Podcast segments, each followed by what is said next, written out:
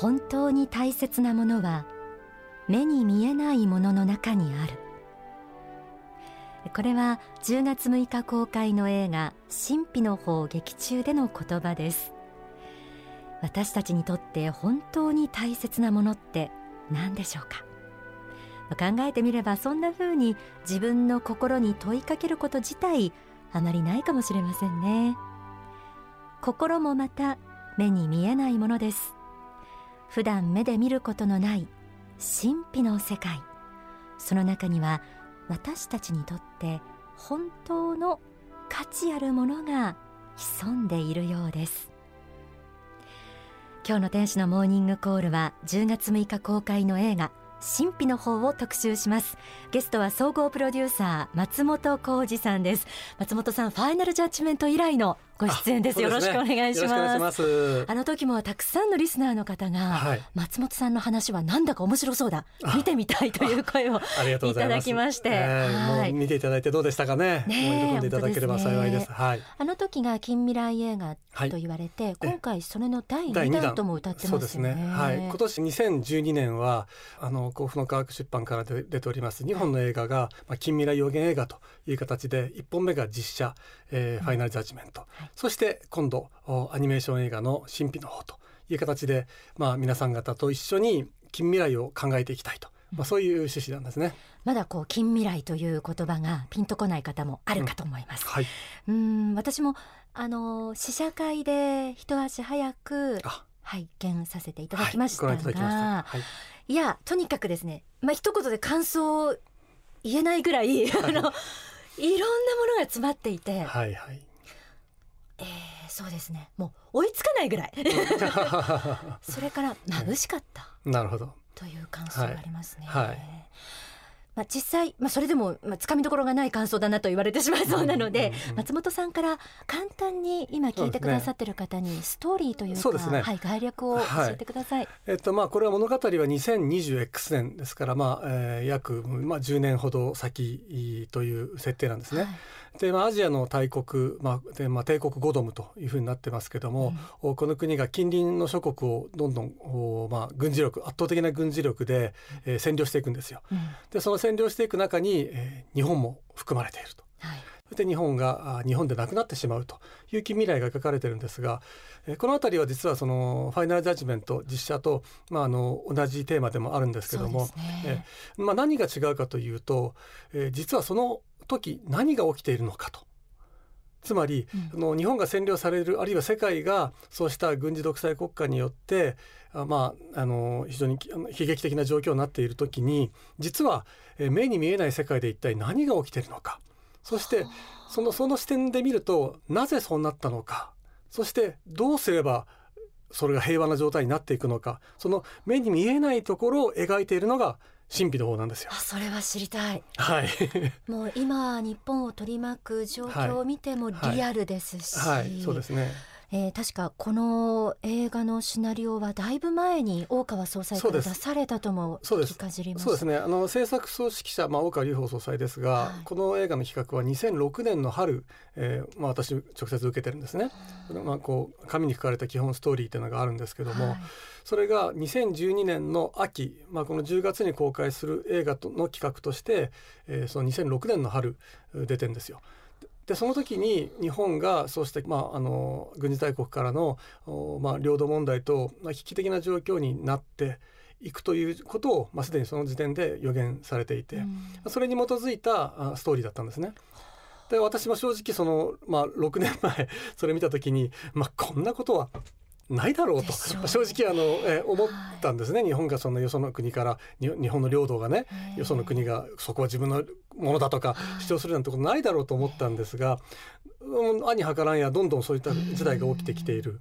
えー、というのがまあ現状ですね。ですので、まあ、近未来予言映画というこの映画の中でそうした未来が描かれているけれどもこの映画そのものが実はもう予言に基づいて作られているとい。う形でこれはまあご覧になっていただければ分かりますけど、はい、あの急に作ってできるようなそういうものじゃないですから非常にあの手間暇かけて時間かけて作ってるもんですから、もうずっと前から準備して作られているものなんですね。まあ、とにかく今ポイントでそうなのかと思ったのが、はい、なぜそういう事態になるのか目に見えないところで何が起こってるのかが分かるって、はい、そうですね。なぜ何が起きてたのか、はいどのあたりを描いてらっしゃるんでしょうか、はい、そうですね。これももちろんあの全てをあの描き切るには、まあ、あの映画という制約上、まあ、2時間しかありませんから無理なんですが、うん、そこをちらちらと垣間見せてくださってるんですね。っていうのははい、例えばその軍事大国は一体どんな意思で動いているのかその彼らを動かしているものとは一体何なのか。そこにはもう人間のもちろんその考えもあるんだけれども、はい、それだけではなくて霊的な世界の影響というものも実はあって。って悪魔とか、ね、そういった悪霊とかいろんなこと影響、うん、この番組ではねよく言ってると思いますが、はい、そういう影響が実はこう戦争やあるいはこう侵略というようなことの中にはやっぱりあったりもするんですが、うん、またそれを守ろうとするこの神々の力もあ実は働いていたりする、ええ。はい、というのもあったりして天使と悪魔の戦いのようなことも実は絡んで地上での戦いっていうのは起きていたりまたそこに実は宇宙人なんかも絡んでることもあったりして。でじゃあその中にいる人間はじゃあ何なんだ？ただの無力なものなんかといえば実はその人間もまた非常に不思議な力例えば先を見通す、まあ、予知というようなで先ほど予言っていう話も出ましたけど、そういうものがあったり、単純なこの世の科学だけでは説明できない不思議な力を持ってるのもまた人間であると。そうするとこの、まあ、奇跡と呼ばれるような力を持ってる人間それからあるいは天使とか悪魔とかこういう霊人たち神々、うん、そしてまた宇宙人といったこういう存在がこの私たちが目に見えるこの世界の中に実は一緒になって私たちが住む世界はあるんだよと。だから目に見える世界だけがこの世界だと思ったら大間違いでそういう目に見えないものと目に見えるものが一つになって別のものではなくて一つになってできている世界それを神秘の世界と呼ぶんですね。で私たちが住む世界は神秘の世界なのだということをこの映画の中でこうまあ解き明かしていくわけですね。この,、まあ、あの映画の中で何をまあ目指しているかといえば本当の意味での,、あの世界の平和であり人の幸福なわけですよね。うん、我々日本人も今あの迫っている非常に危機とかあるいはまあよその国では現実にはもう、えー、苦しい目に遭っている方々いっぱいいらっしゃいますけども、はい、そうした世界がどうやったらじゃあえー、幸福な世界になっていくのかということに対して提示できるところがどこもないんですね。うん、でただ単に力と力の争いでは始まらない。暴力で進むことでもない、うん、では一体何が大事なのかといった時に実はそうした目に見えるものが全てだと思い込んでいるところの中で起きている出来事にしか過ぎないんじゃないのかと。つまり目に見えるこの世が全てだとか思うからその資源は俺のものだとかね、食料は自分のものだとか、ね、もうこの国領土は自分のものだとかもうそういうことやるわけですね争うわけですよ。でお宅の宗教とうちの宗教は違うから、ね、それでもう殺し合ったりとか、まあ、いろんなことが現に日々起きてるわけですよ。だけどもこの映画の中でも言ってるようにそもそもそういうものなんではないですよと。そもそも人間はみんなこの世界の中をいろんな国を天正輪廻しながら魂修行してる存在なんですよ。神の子としてね。だからもしかして自分が戦ってる相手はかつて自分が愛した祖国だったり自分が戦ってる相手は自分の愛する家族や友人だったりするかもしれない。その愛し合うべき者たちがなぜ争うんだと。で今本当に必要なのはその何々国のに日本人だとか中国人だとかアメリカ人だとかいうことではなくて地球人としての意識。本当の意味でこの地球に住む人間たちが地球人としての意識を持つことが大事だそのためにはこの地球って一体どういう星なんだとこの目に見えるだけではないこの地球という星の在り方それは本来の本質的なところまで目を向けなければ地球人というものの意識を持つことはできないでしょうと。でそのためにも、まあ、かつてあの黒船がやってきてね、あの日本人が日本人という意識を持てたようにそうした宇宙から来た存在も含めてそれを受け入れた時に初めて地球人って何なんだろうねと。いうことをまあ考える、まあ、そうしたあのテーマも実はこの映画の中には入ってるんですね。スケールも大きいですし、はい、深いですね。そうですね。奇跡とかまあ、ましてや宇宙人なんていうワード自体が突拍子もないように思えますけれども。そうですね。やっぱり常識で見るとね、うん、うん、そうですね。この常識がところがね、うん、怪しいんですよ、うん、だから、まあ、我々常識的に言ってねそんなことないよと宇宙人なんかいないよとかねいうことある。常識的に言って奇跡だとか常識的に言って例が出てくることはないよとよく言いますよね、はい、でもね実はあの本当なのかということでですね、はい、今回ね大調査をしたんですよ。はあ、あの神秘体験調査といいましてね。これもあのこの映画を配給する日活さんが中心になってあの調査会社を使って初めてのですね全国規模のかつてない規模でもう全国すべての都道府県を網羅してやったんですね。でそれであの例えばそういった神秘体験、まあ、金縛りにあったことがあるだとか、うん、霊を見たことがあるだとか、まあ、例えばその先が見えたとか、ね、そういう、まあ、予知ですね予知の見たとか,、えー、とかそういったさまざまな神秘体験を挙げてそういう体験があるかということを実際問題正直に答えてもらったんですよ全国の方に。はい、そしたらですねなんと白川さん、はい、全国の何らかの形で神秘体験をした人は74%の方がいらっしゃるんです。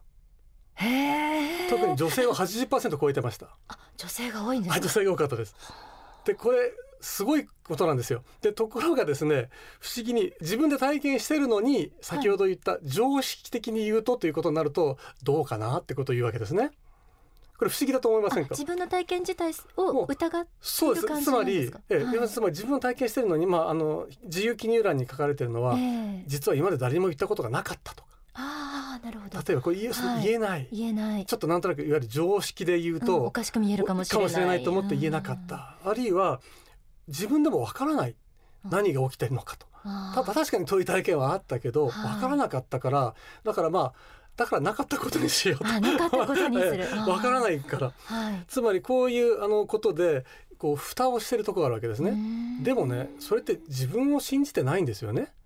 自分の体験を、まあそうです自分でしてるのに。説明がつかないからでしょうね。そうそうです、でですのでそれ逆に言えば説明がつけば素直に自分の体験を信じることができるわけですよね。確かに。素直に受け入れることができる、はい、でこの映画をご覧いただければですねそれ説明がつくと思います、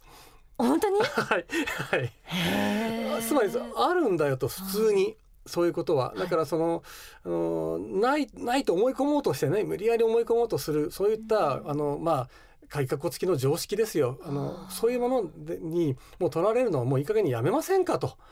でそのそういった常識をいっぺん破壊しないと、本当のことって見えてこないじゃないですか。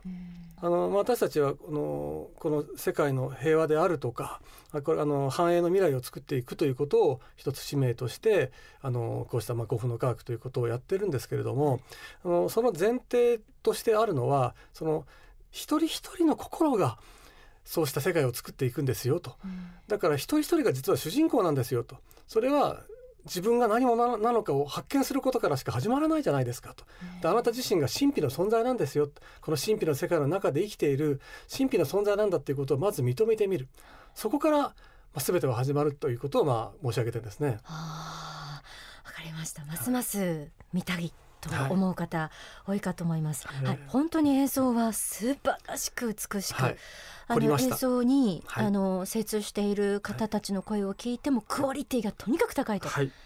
おっしゃってました、はい。まあ、いいスタッフみんな集まって頑張ってくれたおかげでですね非常にクオリティの高いものになって、これはまあ世界でもあのたくさんのところで上映されることになってます。あなるほど。あこれご覧あお聞きのあのハワイでもね、はい、あのもちろん上映されますよ。はい、そうですね、えー、アメリカでも、えー、韓国香港、うん、台湾からオーストラリア、はい、えー、その他の国でも今どんどん、えー、上映が決まっております。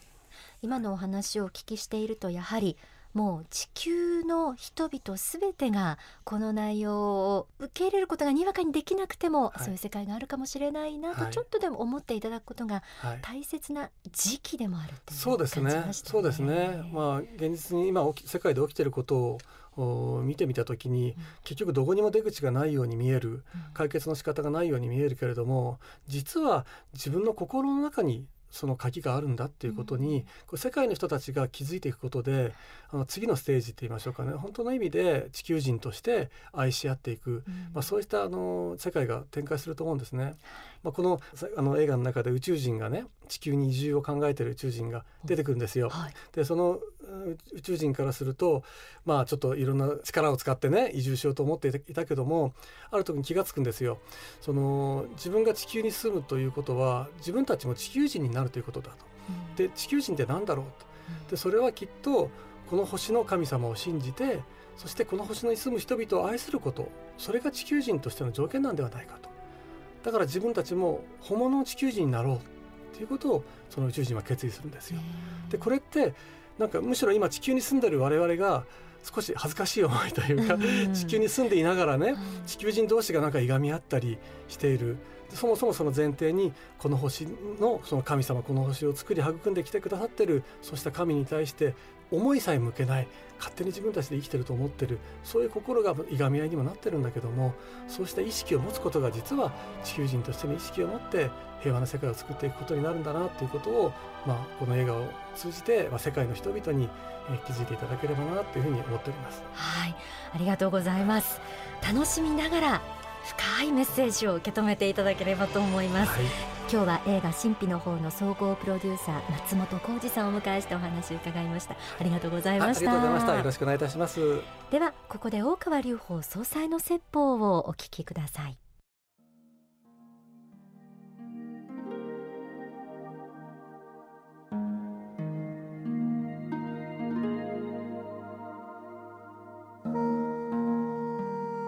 神秘の方という本を出しましたけれどもあれを見てみると随分変わったことを述べていると思います。少なくともあの内容を学校で教えることはできないし話題にすることは難しいし会社でその話題をみんなの中で広めるのも難しいだろうと思います。その意味において現代的にはこの世の常識と学校付きの常識というものからは離れているだろうと思います。しかしあえて死後の生命だとかですね表意の原理だとか霊界通信の原理だとかですねパワーとしてのオカルティズムとかまあそういうあまりこう見出し的にこうボンと言われるとですね、えー、腰が引けるというか逃げたくなるようなテーマを、まあ、ずらっと並べてみました、まあ、ある意味で何と言いますかね、まあ、この世の常識に対する、まあ、開き直りといえば開き直りなんですけれども、まあ、自信といえば自信というべきものがそこにはあると思います。なぜそういうことを堂々とまあ本にできるかということですけどもそれは一つには私自身がまあ真理の探求者として己に忠実に生きてきたということです。真理の探求ということに関しては少なくとも自分を偽らなかったですから自分自身をごまかしたり偽ったりしたことはないのでこれについては一切の妥協をしていないしまたその真理と自分が確信している真理というものにをですね人に伝え世に伝えるにあたって恥ずべきものはないという気持ちを持っているということです。自分に対して正直であったように他の人に対しても正直でありたいと思っています。真理の探求において一筋であったように真理の普及においても一筋でありたいと思っています。人の気を引くためにあるいは関心を得るために迎合し真実をねじ曲げ耳障りや目障りのいい言葉を並べ、え、そして、え、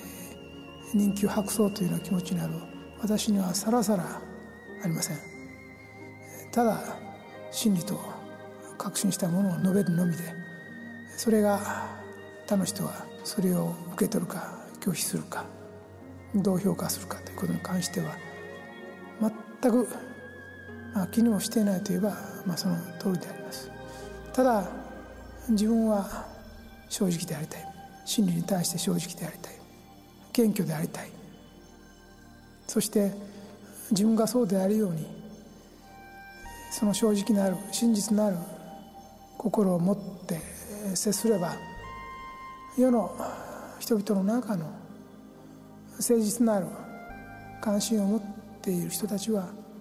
必ずや受け入れてくれるものだというふうに思っております。